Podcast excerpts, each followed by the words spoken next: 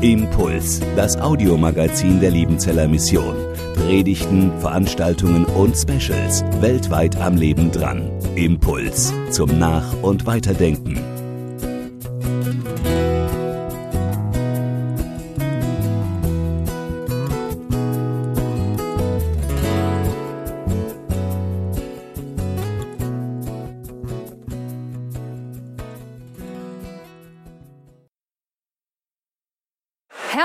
Willkommen zurück im Zelt. Ich hoffe, Sie haben etwas Gutes gegessen und sind jetzt bereit für unseren Vortrag von Professor Dr. Miham Kim Rauchholz. Ich begrüße Sie hier bei uns.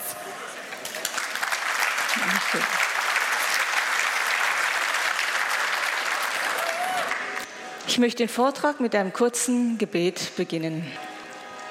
Geliebter Herr Jesus Christus, hab Dank dass du real bist, dass du hier bist, auch wenn wir dich nicht sehen, dass deine Gegenwart dieses Zelt erfüllt und heiligt. Herr, wir kommen zu dir in unserer Schwachheit und Not, unseren Fragen und Gedanken. Herr, wecke du uns das Ohr, dass wir hören lernen, wie Jünger es tun. Herr, du hast gesagt, die Wahrheit wird uns frei machen. Herr, dein Wort ist die Wahrheit. Amen. Liebe Brüder und Schwestern, Glaube als Beziehung, so lautet das Thema meines Vortrags hier in diesem Forum.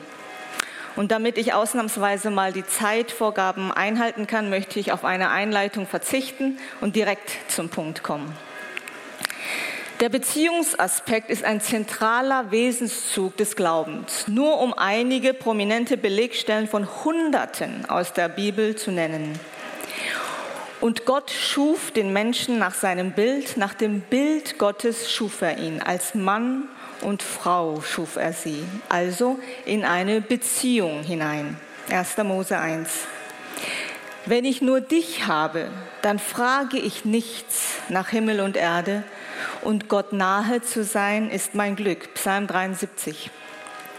Ich bin der Herr, dein Gott. Ich gebe Ägypten als Lösegeld für dich, Kusch und Seba an deiner Stelle. Weil du teuer bist in meinen Augen und wertvoll bist und ich dich lieb habe. Jesaja 43. Kann auch eine Frau ihr Kindlein vergessen, dass sie sich nicht erbarme über den Sohn ihres Leibes? Und ob sie seiner vergäße, so will ich doch deiner nicht vergessen. Siehe, in meine Hände habe ich dich gezeichnet. Jesaja 49. Ich bin der Weinstock, ihr seid die Reben. Wer in mir bleibt und ich in ihm, der bringt viel Frucht. Denn getrennt von mir könnt ihr nichts tun. Johannes 15. Und zum Schluss das wohl bekannteste Gleichnis im Neuen Testament vom verlorenen Sohn in Lukas 15, wo an einer Vater-Kind-Beziehung deutlich gemacht wird, welche Bedeutung der verlorene Mensch für Gott hat. Und das ist nur ein Bruchteil dessen, was die Bibel zu sagen hat über die zentrale Bedeutung der Beziehung zwischen Gott und dem Menschen. Der Theologe Dietrich Bonhoeffer formuliert im ersten Kapitel seines Buches Nachfolger einen Grundsatz, der äh, mich durch mein ganzes Theologiestudium und auch in meiner Lehrtätigkeit sehr geprägt hat. Er schreibt, Zitat, eine Erkenntnis kann nicht getrennt werden von der Existenz, von der sie gewonnen worden ist. Zitat Ende. Die Kopferkenntnis, dass Glaube von seinem Wesen her eine Beziehung ist, war schon immer irgendwo in meinem Denken verankert. Man siehe nur die vielen Bibelstellen, die eine deutliche Sprache sprechen. Zu einer Schlüsselposition in meiner Theologie ist sie jedoch erst dann geworden, als ich vor einiger Zeit diese Erkenntnis mit meiner ganzen Existenz durchbuchstabieren lernen musste. Von 2016 bis 2017 waren wir als Familie für ein Jahr in Chuk, Mikronesien unterwegs. Mein Mann Manuel Rauchholz hatte auf die Bitte von dem einheimischen Bildungsministerium und in Zusammenarbeit mit der zuständigen US-Behörde staatliche Drittmittel in Höhe von ca. 1,3 Millionen Dollar genehmigt bekommen. Und mit diesem Geld sollte er ein Bildungs- und Entwicklungsprojekt in Tschuk aufbauen, in dem insgesamt circa 25 Mitarbeiter und Mitarbeiterinnen aus Deutschland und USA als Lehrer an Schulen in der unterentwickelsten Region von Tschuk auf Tol eingesetzt werden sollten. Und da dies die Heimat von meinem Mann war, war er mit ganz besonders viel Herzblut dabei und wir auch als Familie und Team. Im August 2016 kam dann das grüne Licht von der zuständigen US-Behörde, dass das Geld bewilligt und auch bereits nach Tschuk überwiesen worden sei. Und so sind wir im September als Familie nach Tschuk ausgereist. Dies ist nicht der Ort, um groß auszuholen oder in Details zu gehen. Aber die darauf folgenden vier Monate von September bis Dezember 2016 waren mit Abstand tatsächlich die schwierigste Zeit meines ganzen Lebens. Wir hatten über 20 deutsche Mitarbeiter, die bereits auf eigene Kosten nach Tschuk geflogen waren und fünf weitere saßen auf ihren gepackten Koffern und warteten auf die Flugtickets. Alle hatten sich für ein Jahr in Mikronesien verpflichtet, manche mit ihrer ganzen Familie und waren mehr oder weniger darauf angewiesen, dass das Geld bezahlt wird. Und das Geld kam und kam und kam nicht. Um eine elendlange Geschichte kurz zu machen, Anfang Dezember hatten wir, also Anfang Dezember 2016, hatten wir 60.000 Euro Schulden und wir waren am absoluten Limit unserer Kräfte angekommen oder hatten es eigentlich schon längst überschritten. Die Verantwortung gegenüber den anderen Mitarbeitern, die Existenzängste wegen finanzieller Not, der Gesichtsverlust, vor allem als Asiatin, und die Frage, die Frage, warum Gott nicht eingreift, obwohl es für ihn etwas Einfaches gewesen wäre.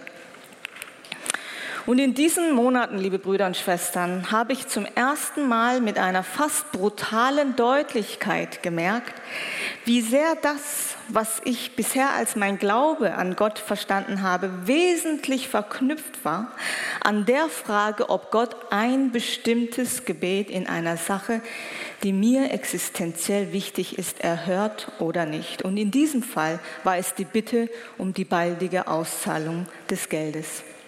Ich habe gemerkt, dass mein Glaube sich in diesen Tagen und Wochen nur noch auf diese eine Bitte fokussiert hat. Jeden Morgen, Herr, bitte hilf, dass das Geld heute oder bald ausgezahlt wird. Und an Tagen, wo es mir ein bisschen besser ging in meinem Glauben, habe ich noch ein paar Sätze vorangestellt. Herr, du bist allmächtig, dir gehört die ganze Welt und alles ist in deiner Hand und ich preise dich. Punkt, Punkt, Punkt und ganz schnell. Und jetzt bitte greif du ein und lass die erste Auszahlung durchgehen, damit wir das Team und das Projekt überleben können. Und diese Erkenntnis, dass mein Glaube gekoppelt ist an der Erhörung dieses einen Gebets, war ernüchternd und in gewisser Hinsicht auch demütigend. Vor allem, wenn man als theologische Lehrerin ständig über diesen Glauben in Klassenzimmern und auf Kanzeln predigt. Und als Wochen und Monate vergingen und wir trotz all unseren Mühen und Beten nicht weiterzukommen schienen, erreichte meine Verzweiflung einen Tiefpunkt, an dem der Satz aus Jesaja 7,9 Glaubt ihr nicht, so bleibt ihr nicht. Realität wurde. Und ich habe mich fragen müssen, wenn an diesem Glauben meine Existenz hängt, und das war tatsächlich der Fall. Was genau ist dann dieser Glaube? Wie sieht mein Glaube an Gott aus? Was haben all die biblischen Gestalten denn dann geglaubt? Dass sie alles bekommen werden, was ihnen existenziell wichtig ist? Nein, und ich habe in dieser Situation erkannt, wenn mein Glaube nicht losgekoppelt werden kann von diesem einen Gebet um das Geld, was ohne Frage ein nachvollziehbares Gebet war angesichts der Situation, dann wird mein Glaube mit der Zeit immer kleiner, schwächer und ärmer werden und damit auch meine eigene Existenz. Und ich habe mich an manchen Tagen regelrecht gezwungen, nur dieses eine Gebet auszusprechen. Gezwungen. Herr, hilf mir näher zu dir zu kommen. Herr Jesus, hilf mir, dass ich mich auf dich fokussiere, auf meine Beziehung zu dir und nicht auf das, was ich von dir jetzt haben will.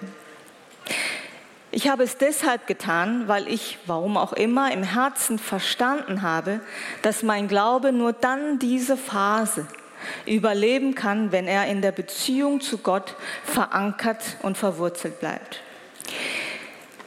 Und ich denke, dass es uns helfen kann, liebe Brüder Schwestern, diese Beziehungsdimension des Glaubens besser zu verstehen und zu leben, wenn wir sie zunächst mal in menschlichen Kategorien denken und verstehen lernen, damit wir von dort aus Anknüpfungspunkte finden, können, die uns helfen, den Glauben an Gott als eine Beziehung zu verstehen und zu leben. Nichts anderes tut übrigens die Bibel, wenn sie uns in Gleichnissen, also in Beispielen, geistliche Wahrheiten nahebringt. Wenn wir an menschliche Beziehungen denken, wissen wir alle, was die eigentlichen Voraussetzungen sind für eine gute und gelingende Beziehung. Eine davon gilt als der Prüfstein schlechthin.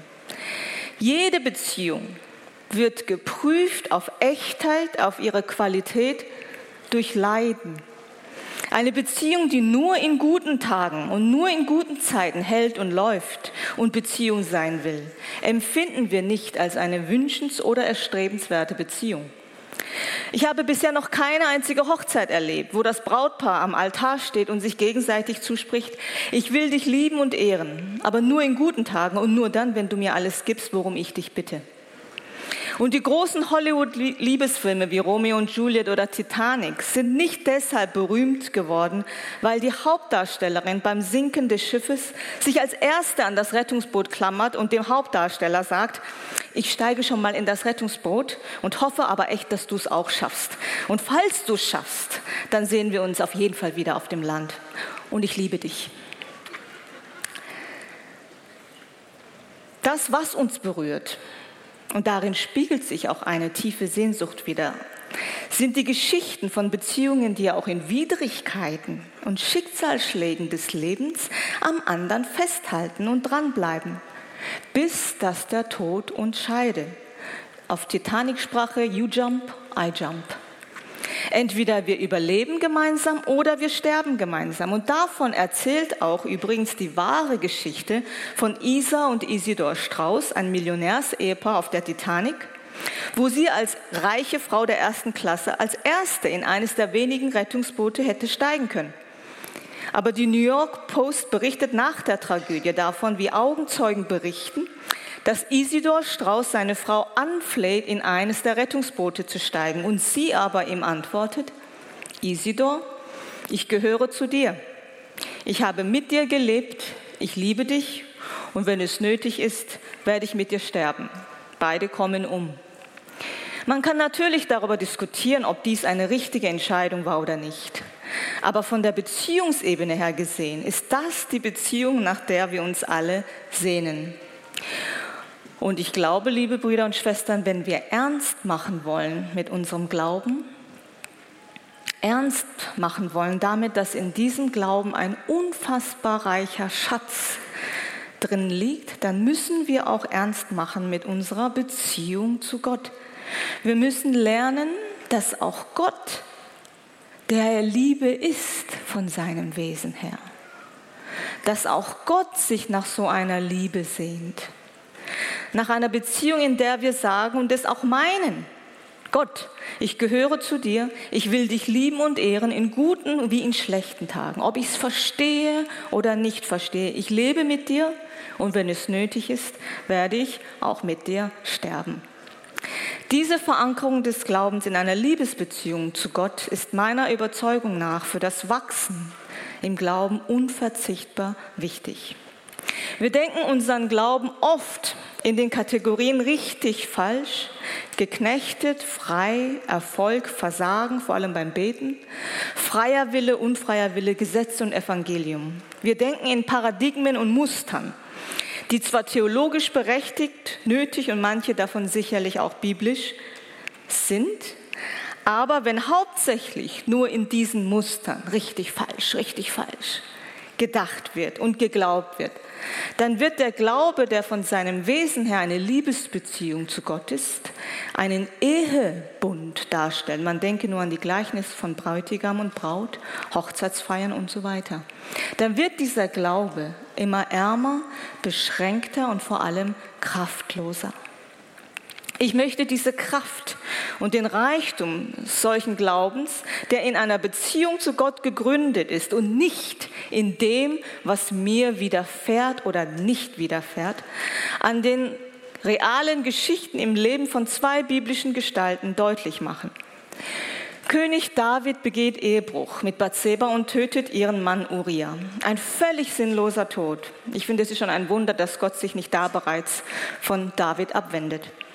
Als dann der kleine, neugeborene Sohn von David und Bathseba todkrank wird, liegt David Tage und Nächte lang vor Gott, fastet und fleht, dass Gott das Leben des Kindes erhalten möge, so wie alle Eltern es tun würden. Aber das Kind stirbt. Und die eigenen Diener haben Angst. Und das sagt etwas aus über die Verzweiflung von David. Die eigenen Diener haben Angst, David diese Nachricht vom Tod des Kindes zu überbringen, weil sie gesehen haben, wie sehr David um dieses Kind gerungen hat mit Gott. Aber was tut David? Er hört die Nachricht vom Tod des Kindes, steht auf, salbt sich, wechselt seine Kleider und geht in das Haus Gottes und wirft sich vor ihm nieder. So steht's da. Dann geht er in sein Haus zurück und fängt an zu essen. Und seine Knechte sind völlig perplex, genauso wie wir, und fragen ihn, was ist das für eine Sache, die du tust?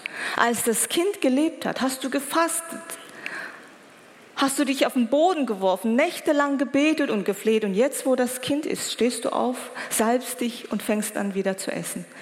Und Davids Antwort lautet so, als das Kind noch lebte, habe ich gehofft, dass Gott vielleicht noch gnädig sein könnte und es am Leben lässt. Aber jetzt, wo es tot ist, kann es nicht zu mir zurückkommen. Aber ich werde einmal zu ihm gehen. Wissen Sie, ich glaube nicht, dass David keinen Schmerz über den Verlust seines Kindes verspürt hat. Aber es ist unübersehbar, vielleicht unerklärbar, aber unübersehbar, dass sein Glaube an Gott auf einem anderen Grund gelegt ist, in einer Beziehung zu Gott verankert ist, die den Schmerz und die Enttäuschung zulässt, aber nicht als ein Gegensatz, sondern als ein Teil seiner Beziehung zu Gott. Und vielleicht ist das auch der Grund, weshalb Apostelgeschichte 13 David einen Mann nach dem Herzen Gottes nennt, was aus rein moralischen Gesichtspunkten nur sehr schwer nachzuvollziehen wäre. Das Gleiche sehen wir auch bei Mose. Es war nichts weniger als die Lebensberufung von Mose, sein Volk aus Ägypten heraus in das verheißene Land zu führen. 40 Jahre in der Wüste mit einem elendstörrischen Volk herumgewandert. Und dann passiert ihm ein Fehler in Kadesh. Anstatt zu dem Felsen zu sprechen, wie Gott ihm befohlen hatte, damit er Wasser gibt, schlägt Mose den Felsen zweimal mit seinem Stock. Und er, mit dem Gott redet wie ein Freund, darf nicht ins gelobte Land. 40 Jahre in der Wüste und eine Lebensberufung, die anscheinend nicht ans Ziel kommt. Und die Frage ist, die ich mir heute noch stelle, warum stirbt Mose nicht als verbitterter, alter Mann, wenn es doch der Auftrag und das eine Ziel seines ganzen Lebens war, sein Volk aus Ägypten heraus ins verheißene Land zu führen? Und wegen einer ungehorsamen Handlung steht er auf dem Berg Nebo und schaut von ferne auf das gelobte Land, darf aber nicht hinein und beendet seine irdische Reise außerhalb des gelobten Landes. Und gerade nach einer Erfahrung wie die, die ich in Schub Mikronesien hatte, wo mein Glaube wirklich an diesem einen seidenen Faden zu hängen schien, frage ich mich, was muss ein Glaube haben, um so etwas aushalten zu können? Woher kommt diese Kraft? Was muss ein Glaube sein, um solche Enttäuschungen, und zwar existenzielle, menschlich gesehen unwiderrufliche Enttäuschungen, ich rede hier nicht über einen Beinbruch beim Skifahren, menschlich gesehen unwiderrufliche Enttäuschungen, was muss ein Glaube sein, um solche Enttäuschungen aushalten zu können, ohne verbittert zu werden und letztendlich dann langsam zu erlöschen. Beziehung. Glaube muss eine Beziehung sein, konkreter eine Liebesbeziehung. Wir halten viel aus, wenn wir wahrhaftig lieben. Das ist keine theologische Aussage, das ist eine empirische Aussage. Wir halten alle viel aus, wenn wir wirklich lieben. Wenn wir wahrhaftig lieben, ob es nun um unsere Beziehung zum Ehepartner geht, unsere Kinder, Eltern oder gute Freunde. Glaube an Gott als eine tiefe und echte Liebesbeziehung zwischen Schöpfer und Geschöpf, Erlöser und Sünder, zwischen dem himmlischen Vater, den wir aber nennen dürfen, und uns, seinen Kindern. Auf unserem Lebensweg mit Gott begegnen uns immer wieder Fragen, die uns verwirren und ratlos werden lassen. Ich nenne Ihnen nur einige, die auch unsere Studierenden mir immer wieder Jahr für Jahr entgegnen. Warum hat Gott dieses Leiden zugelassen in meinem Leben? Warum hat er nicht eingegriffen, obwohl es für ihn möglich gewesen wäre? Sind geschlossene Türen ein Signal zu stoppen oder sind es womöglich Hindernisse vom Feind und wir sind gefragt, im Vertrauen auf Gott weiterzugehen, stur? Bitte um Heilung, ein Klassiker. So wie die beharrliche Witwe aus Lukas 18 immer weiter bitten? Oder ist es eher wie bei Paulus in 2. Korinther, lass dir an meiner Gnade genügen, denn meine Kraft ist in den Schwachen mächtig. Ja, was nun? Ich glaube, dass wir diesen Fragen, die berechtigt sind und die erlaubt sind, im Grunde nichts Wesentliches entgegnen können, wenn wir sie nur mit unserem theologischen Verstand und der menschlichen Logik zu verstehen suchen. Sondern ich denke, dass es wichtig und hilfreich ist, immer wieder konsequent sich zu zwingen, manchmal, sich zu zwingen, gegen die eigene Logik zurückzugehen in die innere Beziehungsebene, wie wir es mit unseren Ehepartnern oder guten Freunden oder Geschwistern oder anderen Familienmitgliedern zu pflegen tun. Zurückgehen in die innere Beziehungsebene mit Gott, die ja übrigens das höchste biblische Gebot darstellt. Und von dort aus die Fragen und Erfahrungen unseres Lebens zu beleuchten und vielleicht noch einmal anders nach Antworten zu suchen. Eine Grundposition der Scholastik, formuliert von Anselm von Canterbury, lautet so. Fides querens intellectum, der Glaube, der das Verstehen sucht, der Glaube, der die Einsicht sucht. Und für mich ist dieser Grundsatz ein unersetzlicher Bestandteil des Glaubens. Das war und ist für mich Theologie, ein Glaube, der zu verstehen sucht. Aber wissen Sie, gleichzeitig lehrt uns das Leben, dass mit diesem Grundsatz allein, so wichtig und wahr er auch sein mag, das Wesen des Glaubens und auch des Lebens übrigens nicht hinreichend dargestellt, verstanden und auch nicht gelebt werden kann, sondern dass dieser Grundsatz eine wichtige Ergänzung braucht. Und die heißt so, Fides querens dilectionem, ein Glaube, der die Liebe sucht. Ein Glaube, der in seinem Wesen eine Liebesbeziehung ist und so im Alltag auch gelebt wird. Und ich glaube, nur so Wirklich nur so kann der Glaube den ganzen Menschen und das ganze Leben umfassen. Kopf und Herz, das Gute und das Böse, siehe Hiob. Erfolg und Versagen, Gesundheit und Krankheit, Leben und Tod, Zeit und Ewigkeit. Ich kann mich heute natürlich fragen, Gott hätte doch das Geld schon im September uns geben können und nicht erst im Dezember. War diese schwierige und furchtbar lebenszehrende Erfahrung der ersten vier Monate in Schug wirklich nötig? Und wissen Sie, mein Verstand sagt heute noch, hm, weiß nicht, diese ersten vier Monate des Projekts waren schon albtraumhaft. Aber in meiner Beziehungsebene mit Gott hört mein Herz tatsächlich eine andere Antwort. Eine Antwort nicht aus der Zeit, sondern aus der Ewigkeit. Und die fragt interessanterweise nicht zuerst nach dem, ob es nötig war. Wäre ich nicht Manuels Ehefrau gewesen, wäre ich mit einem Metzger verheiratet gewesen, etwas, was ich oft mal nachgedacht habe, statt einem Ethnologen.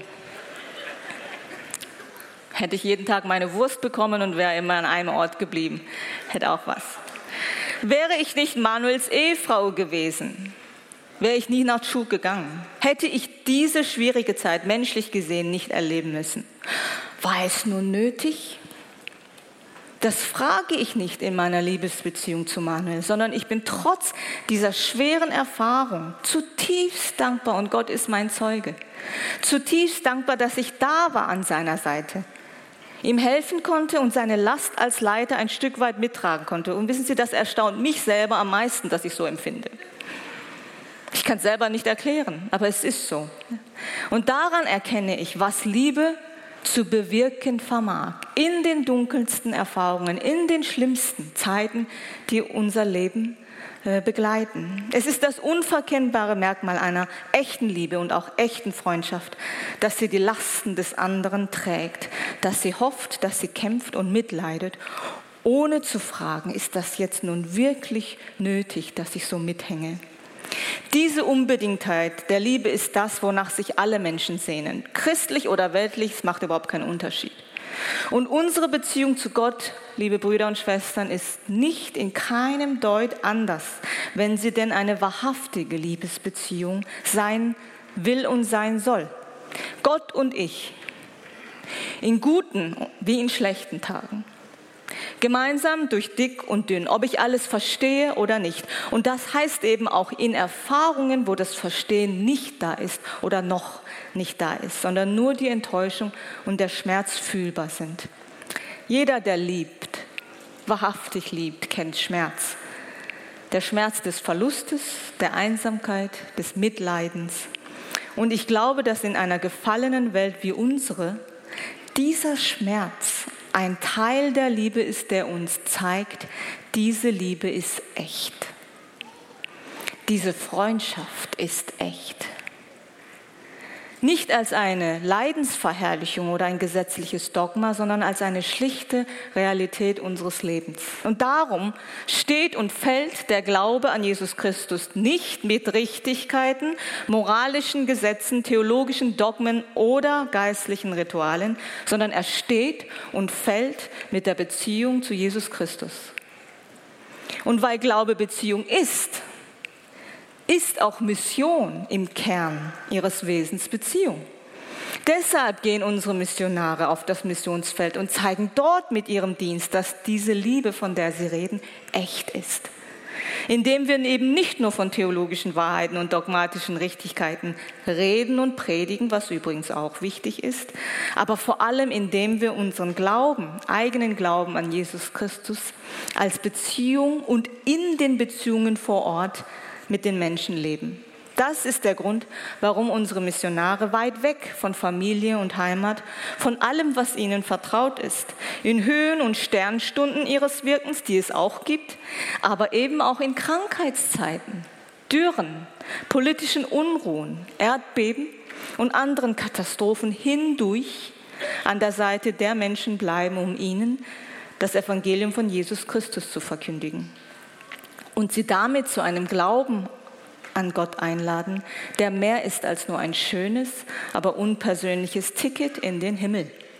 Wir laden ein zu einem Glauben, der von seinem Wesen her, liebe Brüder und Schwestern, wir laden ein zu einem Glauben, der von seinem Wesen her die tiefste Sehnsucht und auch Berufung des Menschen erfüllt, nämlich geliebt zu werden und zu lieben in eine Liebesbeziehung mit Gott einzutreten, aus dieser Beziehung heraus auch meine Mitmenschen lieben zu lernen.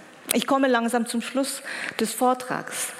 Das Kennzeichen des christlichen Glaubens ist nicht, dass es all unsere Wünsche in diesem Leben erfüllt oder den Menschen automatisch bewahrt vor Zweifeln, Enttäuschungen, Schmerzen, Krankheiten oder Tod. Auch Christen müssen mit Krebs kämpfen oder erleben tragische Unfälle auf der Straße oder andere Verluste. Was den Glauben an Christus so besonders macht, ist, dass er eine Beziehung zu dem lebendigen und wahren Gott ist und dass er in den Kämpfen und Stürmen des Lebens unseren Blick auf diesen Gott richtet und schärft den Blick von den bedrohlichen Wellen, die das Boot unseres Lebens kentern wollen und die übrigens real sind. Die Angst ist real, der Schmerz ist real, die Verzweiflung ist real. Dass er diesen Blick wegzieht von den Wellen und den Bedrohungen und der Angst und den suchen lässt, der mit uns im Lebensboot sitzt, nämlich Jesus Christus. Und wenn dieses Suchen in manchen Zeiten nur ein einziger Schrei ist, wo bist du, Gott, kümmert es dich nicht, dass wir untergehen.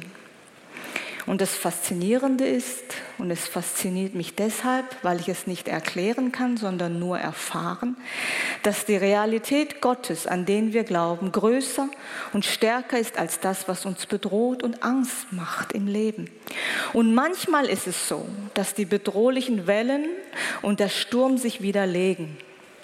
Gott sei gedankt. Oder wir ihnen ausweichen können.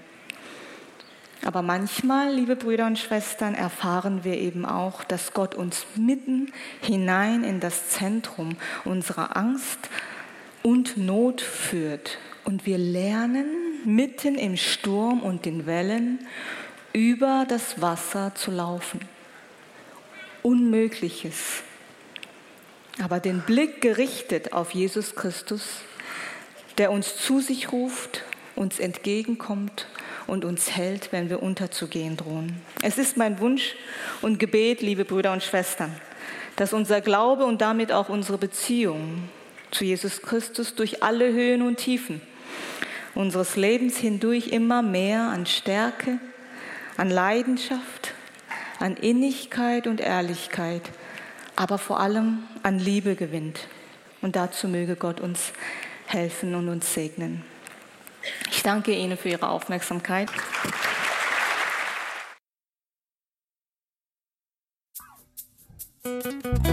Impuls ist eine Produktion der Liebenzeller Mission. Haben Sie Fragen? Würden Sie gerne mehr wissen?